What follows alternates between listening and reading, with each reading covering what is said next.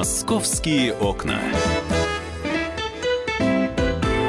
11 часов 5 минут в Москве. Комсомольская правда. Прямой эфир. Здравствуйте, друзья. Меня зовут Антон Челышев. В ближайшие два часа посвятим событиям российской столицы, которые произошли накануне, может быть, ночью, может быть, сегодня утром. В общем, как всегда, все самое интересное э, будет э, в нашем эфире. Начнем с истории э, с задержанием экс-сенатора Чеченской Республики Умара Джабраилова. Его задержали в отеле Four Seasons после стрельбы, как рассказали как сказали очевидцы, эм, имеется в виду сотрудники отеля, некие мужчины, которого они якобы не опознали. Вот ездил по лифту в гостинице, ездил, простите, э, на лифте в гостинице и, и стрелял, а потом стрелял в номере. Оказалось, что это сенатор от Чеченской Республики, бывший э, Умар Джабраил, Джабраилов. У него есть пистолет Ерыгина спецназовский, якобы именной, э, наградной точнее, ну, именной в том числе,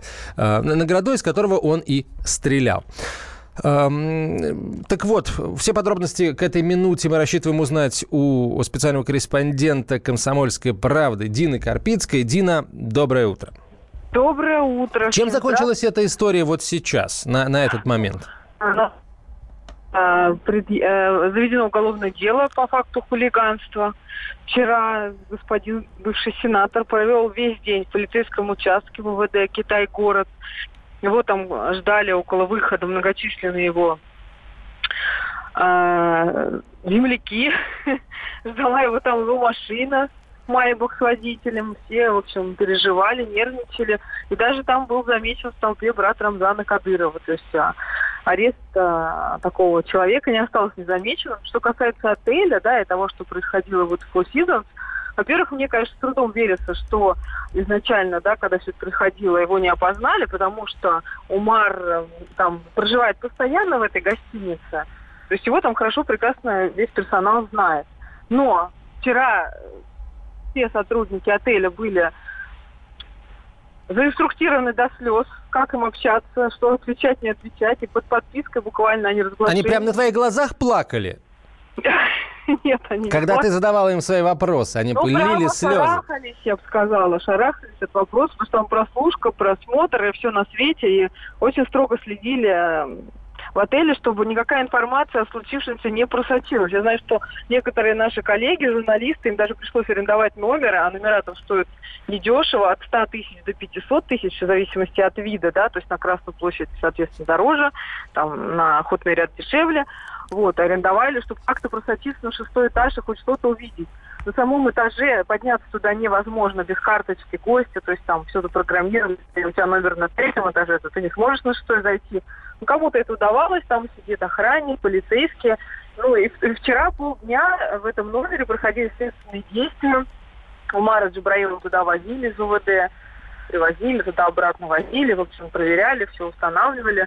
Ну, это такая история, ну, пока непонятно. Все, и все его э, соратники, все, кто с ним работает, кто его знает, в один голос, конечно же, уверяет, что он интеллигентнейший человек, закончил МГИМО и не мог так себя вести. И все, э, вот, там некоторые версии выдвигали, что надо было ему жениться, а то все проблемы от этого. Мол, женщины нет, и он вот балуется пистолетами, если так можно сказать.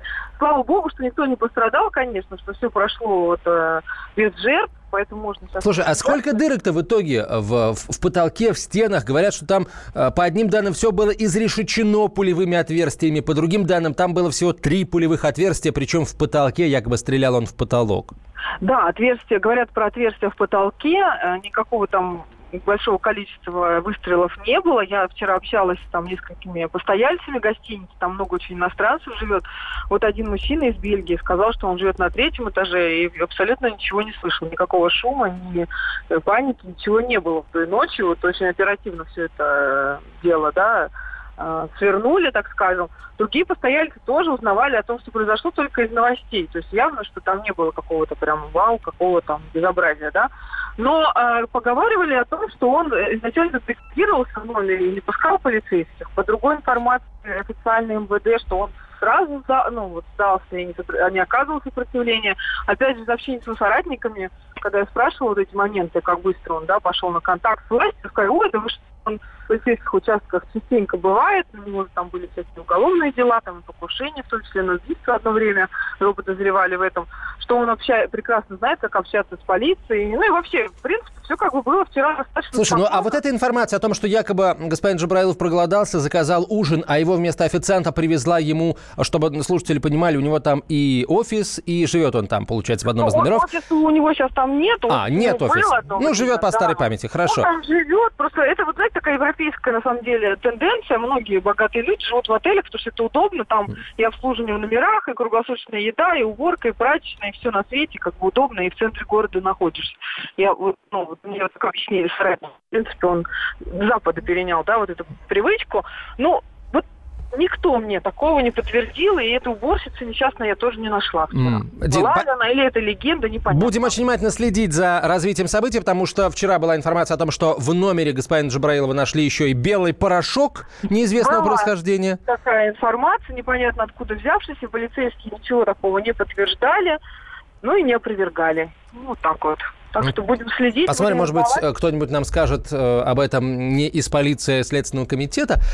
Спасибо большое. Дина Карпицкая, специальный корреспондент отдела московского выпуска, была на прямой связи со студией. Прямо сейчас мы э, перейдем к следующей теме. В Дедовске суд, очередной суд по делу о похищении ребенка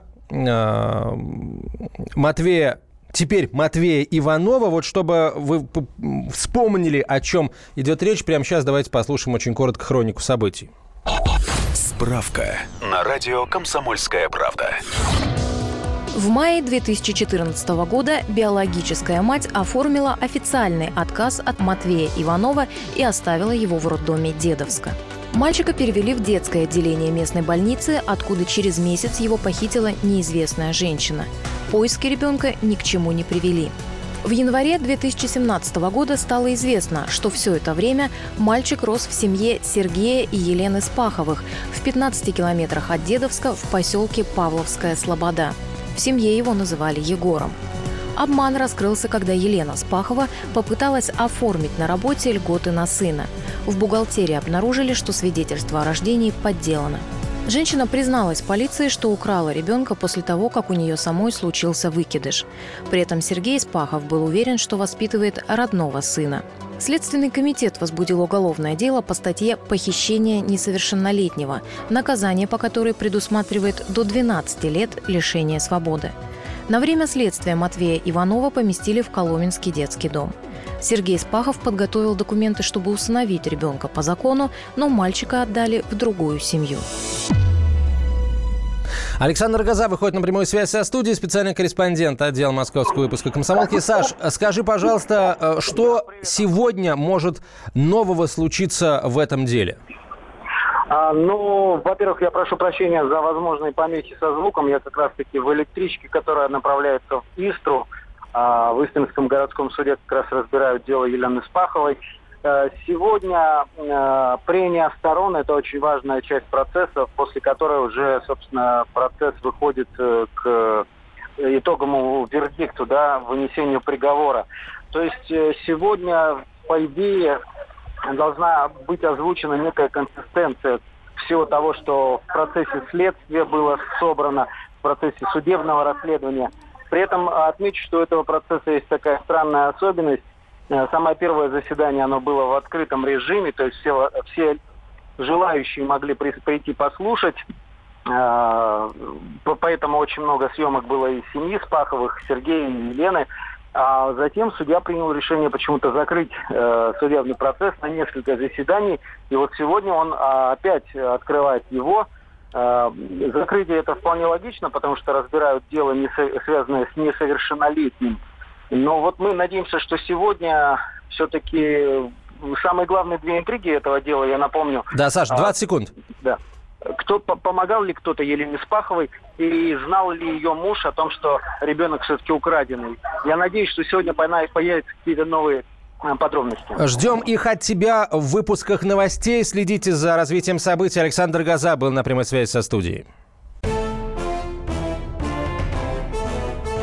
Товарищи солдаты и офицеры российской армии. Полковник Баронец разрешает обратиться. Звоните и задавайте накопившиеся вопросы. Угроза НАТО, жилье для военнослужащих и перевооружение России. Обо всем этом Виктор Баранец знает лучше других. Программу «Военный ревю» слушайте по будням с 5 вечера по московскому времени.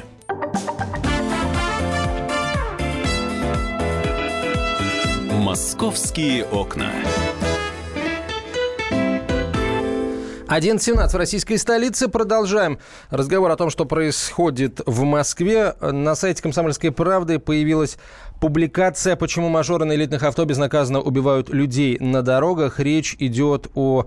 Речь идет о расследовании ДТП, которое произошло 13 декабря прошлого года на Бауманской, когда погиб 27-летний Юрий Карпов, э, выпускник Бауманского университета. Э, собственно, он планировал защищать кандидатскую диссертацию, шел в этот злополучный день именно туда, э, на Бауманку, и, и погиб. Причем кадры, жуткие кадры того, как это случилось, разошлись э, по интернету. Э, человек, который сидел за рулем Мерседеса, сбившего Юрия Карпова, подался в бега, скрылся с территории Российской Федерации, причем тоже очень, очень интересно скрылся, сейчас мы об этом поподробнее расскажем, и Задержали его только после того, как вмешалась э, в дело полиция Германии. Вот как, как оказалось, с Мюнхена выдача есть, и э, господин Ломов, Александр Ломов, человек, который обвиняется в убийстве Юрия Карпова, э, уже в России и дает показания. Ну а в нашей студии автор э, публикации о том, почему мажоры на элитных авто безнаказанно убивают людей на дорогах, Татьяна Тельпес. Таня, да, добрый здравствуйте. день. Э, напомни, пожалуйста, каким образом Ломову удалось скрыться из России. Как так получилось? Да, мы уже не раз обсуждали эту аварию, поэтому сами обстоятельства я не буду напоминать. Ситуация, конечно, более чем странная. А, авария произошла у нас 13 декабря, напомню. После этого полиция... Э, да, машина, машина принадлежит не Ломову. Вот оговорюсь. Машина принадлежит его другу, тоже бизнесмену. Ломов у нас бизнесмен. А вот, принадлежит его другу Карену Губасаряну, он тоже бизнесмен. А где в тот вечер находился Губасарян, до сих пор точно неизвестно. По одной из версий он находился в качестве пассажира в этой машине, по другой версии он находился в кафе неподалеку от места аварии, и, собственно, очень быстро он там об этом узнал и, а, видимо, каким-то образом поспособствовал Ломову убежать. А, полиция несколько дней давала разную информацию противоречивую то обоих задержали, то, вернее, а, задержали владельца и допросили, и он якобы заявил, что не знает, кто находился за рулем его машины то говорили, что вообще никого не задерживали, оба скрылись с места аварии, машину бросили там неподалеку в Орликовом переулке. А в итоге через несколько дней все-таки, спустя, наверное, где-то неделю, а, нам сообщили, что а, личность предполагаемого водителя установлена, что это вот этот самый Ломов. Вот, и все, собственно, дальше концы потерялись. Где он, что он, непонятно. И только 11 января уже этого года полиция официально сообщила, что Ломов находится в федеральном, э, международном, простите, розыске, а что ему заочно предъявлено обвинение и что он заочно арестован. Где он точно находится, опять же, непонятно.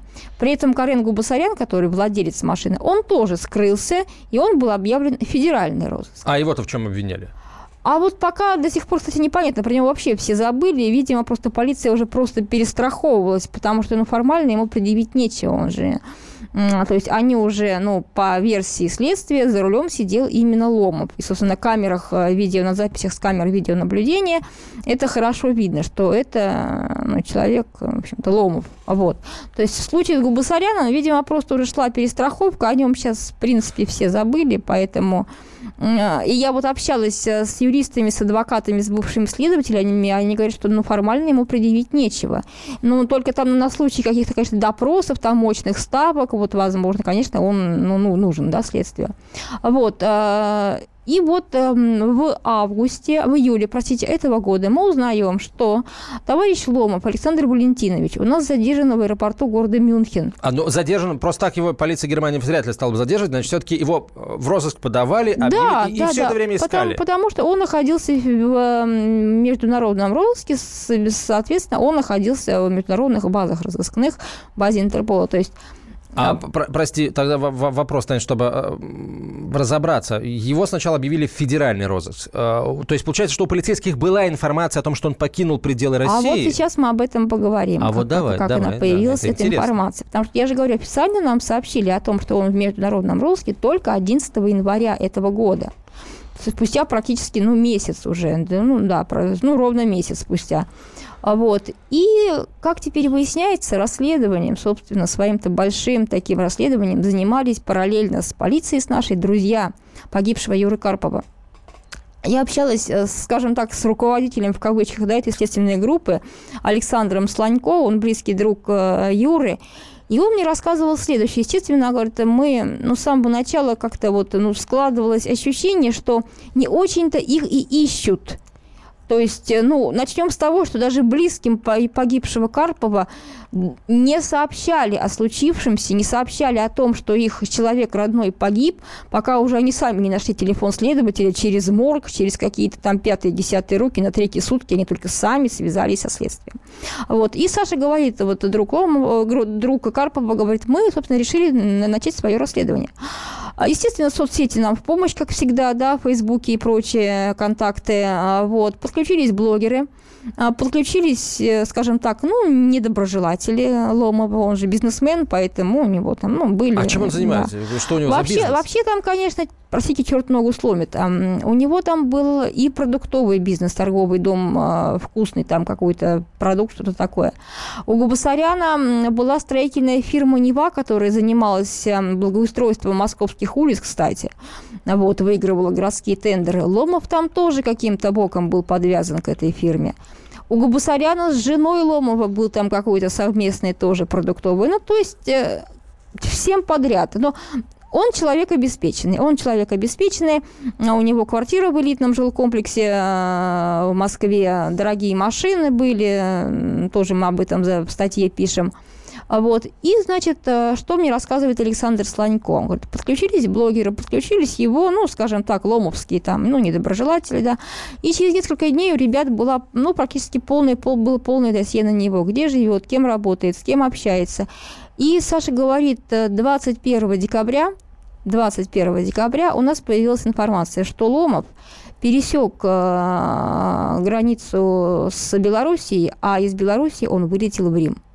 Вылетел Ага, в Италию. То есть на тот момент он не был ни в каком розыске. Официально нам об этом не сообщали. По словам, по словам Саши Слонько, они запросили подтверждение, но у них были подтверждения, скажем так, как он объясняет, у нас были подтверждения. Мы, в свою очередь, предоставили эти сведения в полицию и попросили, чтобы нам их, ну, или подтвердили, или опровергли. И ребятам эти сведения подтвердили. И, как говорит Саша, в тот же вечер, 21 декабря, вечером уже Ломова объявили в международный розыск. Но нам об этом, напомню, официально сообщили 11 января. То есть, получается, 8 дней человек спокойно находился в Москве, видимо, покупал билеты, планировал свой маршрут. Это при том, что у полиции уже было его Уже имя, было. Вся, его- вся, вся информация о нем была. уже понятно. было. При этом сейчас, когда он уже экстрадирован а, в Россию, а, он начал давать показания, и он, собственно, подтверждает все это, что его никто не искал, что он спокойно уехал.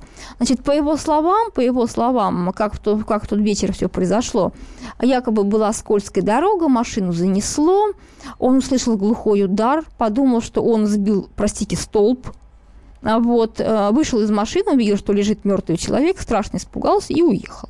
Но извините меня, на кадрах, на записях с камеры видеонаблюдения прекрасно видно, на какой бешеной скорости несется эта машина. То есть уже изначально скорость была настолько большой, что там, ну, простите, любая дорога, хоть там, я не знаю, хоть ковер там постели, ее занесет запросто. А это и нам Мерседес перелетел через встречную полосу на тротуар.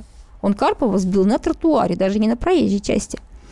И затем, как рассказывает теперь Ломов у нас, он, естественно, переживал, он затаился, вот, э, ну как же так? И, в общем-то, он потом связался с адвокатом чуть ли не на второй, не на третий день после происшествия. И адвокат ему посоветовал, мол, уходи-ка ты лучше, хуже уже тебе не будет, Поэтому пока тебя никто не трогает, собирай вещички и уезжай из страны. И, собственно, Ломов так и поступил. И никто его не останавливал. Он спокойно через Белоруссию у нас уехал э, сначала в Италию, причем в Италии его как-то никто не заметил. Как он говорит, он много стран объехал, и на поезде он там ехал, пока он в Мюнхене у нас оказался. И никто его не останавливал. Вот э, бдительной оказалась почему-то только мюнхенская полиция, когда он уже в очередной раз куда-то собирался уезжать. А вот вот такая ситуация. Э, сейчас он уже арестован не заочно, а реально. Он сейчас сидит в Пудырской, в Бутырской тюрьме, он в Бутырском СИЗО. А, ему предъявили обвинение, уже официально следователь ему предъявил обвинение. Ему грозит... По каким статьям? Там что у него? А статья ДТП, то есть э, ну, нарушение... ДТП, а еще и он, он же скрылся с места ну, происшествия. Скрылся, скрылся, это административка, она на состав преступления в данной ситуации не влияет. То есть это отдельно там будет э, административка, э, собственно, вот. Единственное, это может стать отягчающим обстоятельством при вынесении приговора. Это да. А, собственно, как э, именно как на состав преступления, это, это не влияет. Продолжим разговор на эту тему. Поговорим с экспертом, юристом после короткой рекламы и выпуска новостей. И в России. Мысли нет и денег нет и за рубежом. Да хоть на Луне. Как же ты не дурачина, братец, если у тебя много сантиков, а ты в тюрьму попал. Деньги правят везде.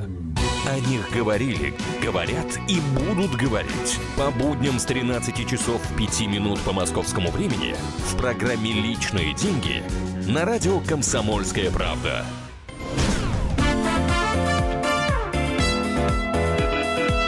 Московские окна.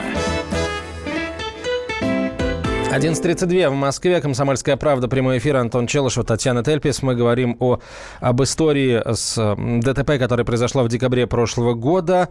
Э, Александр Ломов за рулем э, Мерседеса АМГ э, сбил и AMG, кому как больше нравится Е63, сбил насмерть Юрия Карпова. Но, во всяком случае, все доказать все э, доказательства того, что Ломов имеет к этому э, ДТП отношение, самое прямое, у сейчас органов следствия есть. Э, скрывался он несколько месяцев в Европе, в Германии его в итоге задержали, в Мюнхене и экстрадировали в Россию. Сейчас он дает показания. Ты знаешь, вот очень простой вопрос задает нам наш слушатель, и я я удивляюсь, на, на, насколько вот как-то мы все это э, из внимания из нашего э, упустили, на мой взгляд. А человек скрывался 8 дней, ну там, я не знаю, его в принципе никто не осматривал после ДТП, а может быть он был просто пьян? Да вполне возможно, потому что... Или под а, наркотиками. Вполне возможно. Почему? Потому что есть, опять же, записи с камер видеонаблюдения из одного из магазинов, где Ломов совершает покупки. А мы не можем утверждать, что покупки сделаны именно в тот вечер, когда случилась авария, но одежда на нем та же самая. И, в принципе, изначально полиция, когда говорила, что она ищет этого водителя, она предъявляла именно вот скриншоты записей, э, вот этих записей из магазина. На сайте «Комсомольской правды» эти скриншоты да, да, да, да. И там, там Ломов стоит у кассы, расплачивается за покупки, и среди его покупков, покупок э, хорошо видны бутылки с алкоголем. Вот. А как, э, есть информация вообще, как его в Германии это задержали? Он собирался куда-то улетать опять собирался куда-то улетать.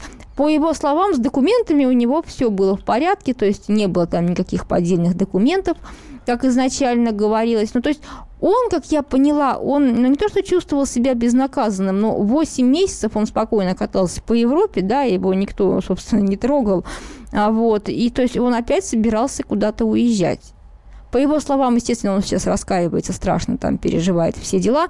Но, извините меня, за все эти 8 месяцев я общалась с сестрой погибшего Юры, Ольгой Карповой, и я, естественно, задала ей вполне логичный вопрос. Оля, с вами кто-то связывался после аварии, ну, элементарно там, ну, сказать, ну, простите, да, как это не, ну, глупо звучит. И Ольга говорит, что единственная вот стала выходить на связь жена Ломова где-то только весной.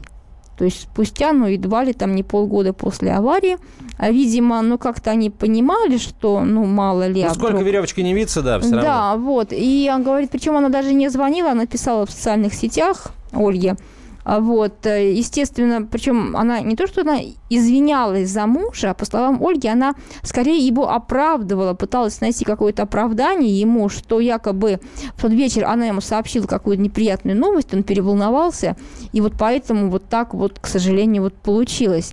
А, естественно, предлагала она какую-то компенсацию, сумму не называла, как говорит сестра. А, предлагала там обсудить дополнительно. Таких писем было три.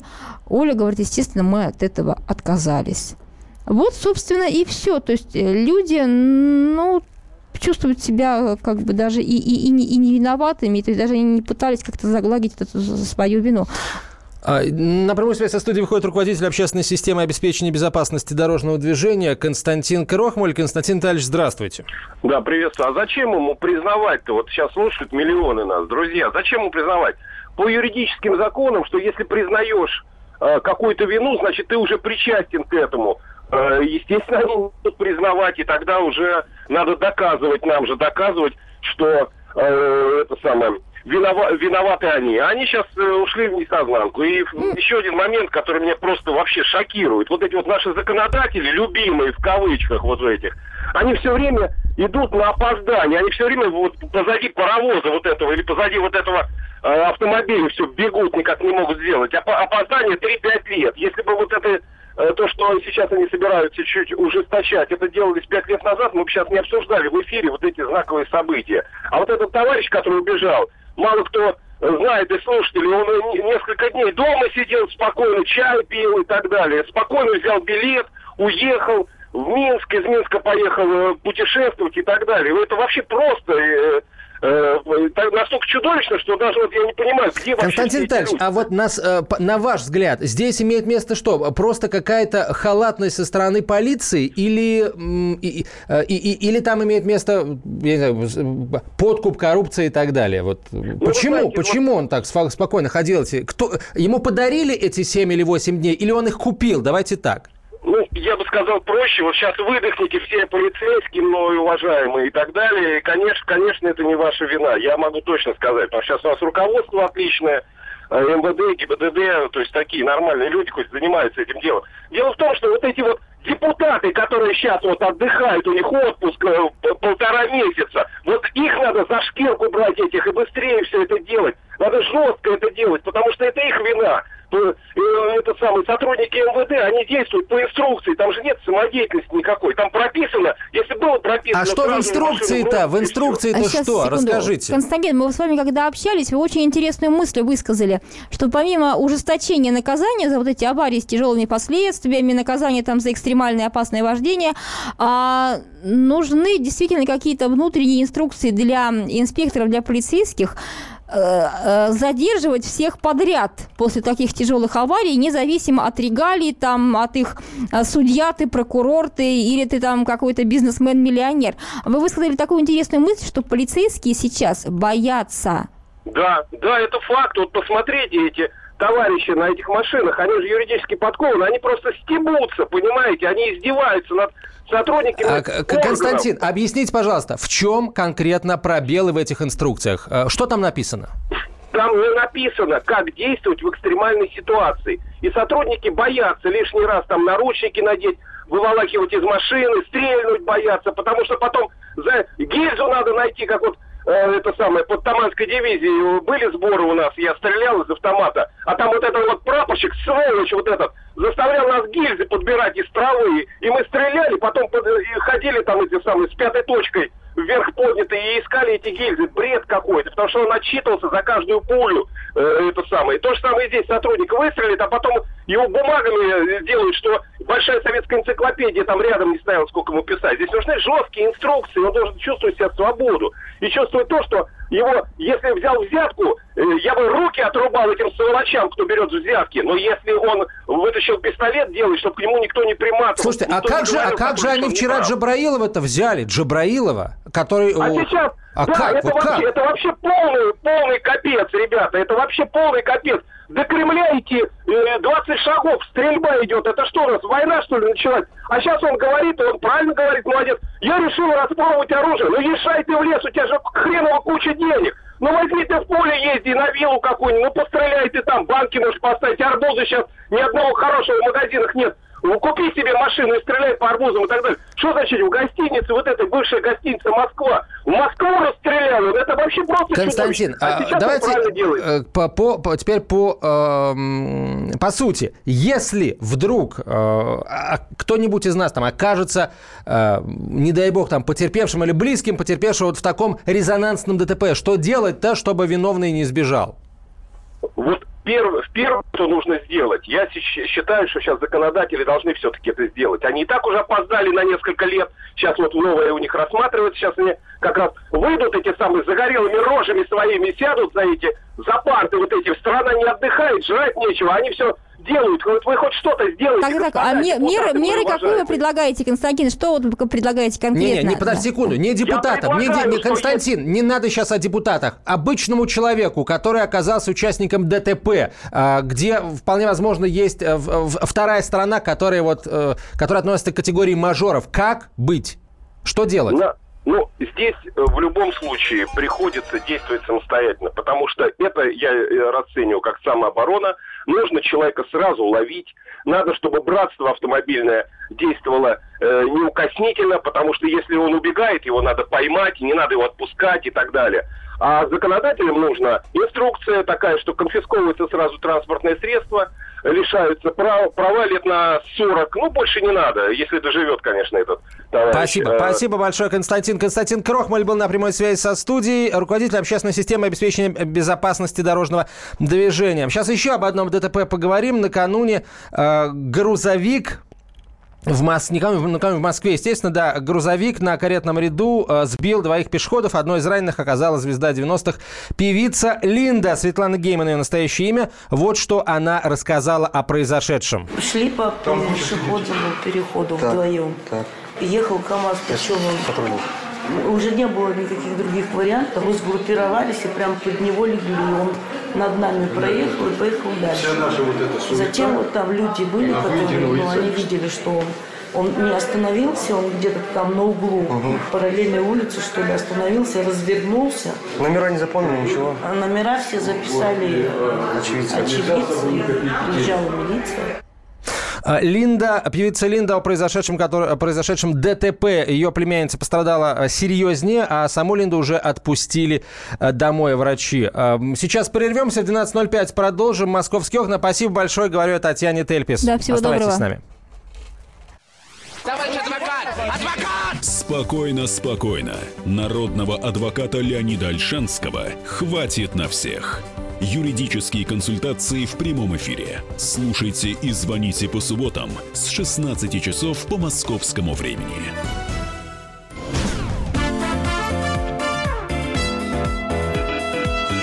Московские окна. 12.05 в российской столице. Продолжаем разговор о том, что происходит э, в Москве. Прямо сейчас я хочу услышать о том, как эм, очередной объект транспортной, транспортной инфраструктуры в Москве открылся. Речь идет о новой эстакаде на элеваторной улице через пути Павелецкого направления Московской железной дороги. Э, сегодня движение на этой эстакаде открылось. Что, как она развяжет очередной транспортный узел э, Москвы, мы готовы, э, мы готовы узнать. Ну, на самом деле понятно, что этот узел достаточно крепкий, потому что это связка между Варшавкой и Липецкой улицей. Э, связка это э, простите за тавтологию, никуда от этого не деться, связывает четыре района, в том числе Восточное Бирюлево, Западное Бирюлево. В течение десятилетий два Бирюлева были разделены этой самой Липецкой улицей. Можно было ездить а, через МКАД, как правило. Ну, а вот сегодня запустили движение по эстакаде на элеваторной через э, пути по Виляцкому направлению. Поэтому попасть из Бирюлева восточное, Бирюлева западное теперь можно гораздо проще, что наверняка и Липецкую улицу разгрузит, ну и Московскую кольцевую автодорогу, э, безусловно, э, тоже. Собственно, об этом и рассказал сегодня э, мэр Москвы Сергей Собянин. А, значит, э, значит, вроде бы, вроде бы все об этом, все об этом, э, всю информацию я сообщил, но, может быть, э, Алиса Титко, которая работает там на месте, на открытой этой эстакаде, э, знает больше, наверняка она знает больше. Давайте ее послушаем. Алиса, добрый день. Алиса? Алло, да, здравствуйте. Алиса, э, расскажи, пожалуйста, как сами водители отреагировали на открытие этой эстакады, потому что действительно из Бирюлево-Восточное в Западное попасть э, было очень сложно. Ну, на самом деле, да. Ну, все, все с радостью ехали, еще видя, э, как им рукой машет наш мэр города, да. Может быть, кому-то это было и неожиданно, просто думали, что открытие, открытие. Вот. А, ну, собственно, да, это решает вот такую вот некую проблему, да, Павелецкое направление а, Московской железной дороги действительно отделяло Восточное Перелева от Западного и Чертанова центрального. А, и там, чтобы проехать вот из одного района в другой, там приходилось приходилось выезжать на МКАД и делать вот этот крюк 5-7 э, километров. Э, ну вот теперь э, новая эстакада между Липецкой улицей и Варшавским шоссе, ну, фактически станет дублером МКАД. И сегодня был открыт центральный участок этой связки а, уже э, открыт и, э, и трехполосная эстакада длиной 600 метров, и а, также закончено строительство новой магистрали 5,6 э, километров, которая вот через Леваторную улицу, улицу Подольских курсантов и Красного маяка. Но это еще не все работы. В ноябре планируют расширить улицу Красного маяка Подольских курсантов, также построить разворот под Покровским путепроводом через Курское направление МЖД. Ну вот таким образом, получается, Чертаново центральная и южная, Бирюлево восточная и западная будут соединены устранены. Ну и, конечно, по окончании всех работ там будут еще э, высадка деревьев и кустарников, поэтому, ну, как бы комплексное еще благоустройство. Спасибо большое, Алиса. Алиса Титко, корреспондент отдела московского выпуска с юга российской столицы, где сегодня открылось движение э, по эстакаде на Элеваторной улице через пути по Вилецкому направлению Московской железной э, дороги. А, Еще очень коротко вот э, о детях хотелось бы э, прямо сейчас э, сказать. Дело в том, что у нас, собственно говоря, завтра уже как известно, 1 сентября. И, как обычно, город для первоклашек, и не только для первоклашек, готовят достаточно большую, а, а, обширную программу. Э, дети сразу после линейки могут э, туда сходить и посмотреть, позаниматься. В общем, э, что конкретно город приготовил, читайте прямо сейчас на сайте комсомольской правды kp.ru. Школьников зовут детские технопарки, собирать роботов и моделировать 3D-карты. Ну, я надеюсь, что собственно, не надеюсь, а уверен, что для современных школьников вот это, это действительно здорово здорово и интересно. В каких конкретно технопарках, что за занятия? В общем, а, читайте, здесь вся информация нам представлена. Каждый вторник с 10 утра по московскому времени в программе «Главное вовремя» садово-огородные советы в прямом эфире – про все, что э, зеленое, скажем так. Хочу, чтобы радиослушатели задавали свои вопросы. Большой эксперт. Самая удачная находка для всех работников мотыги и лопаты. Тетя Таня Кудряшова. И дети меня зовут мать всего зеленого. Вот такая петрушка на радио «Комсомольская правда». Слушайте и звоните по вторникам с 10 утра по московскому времени.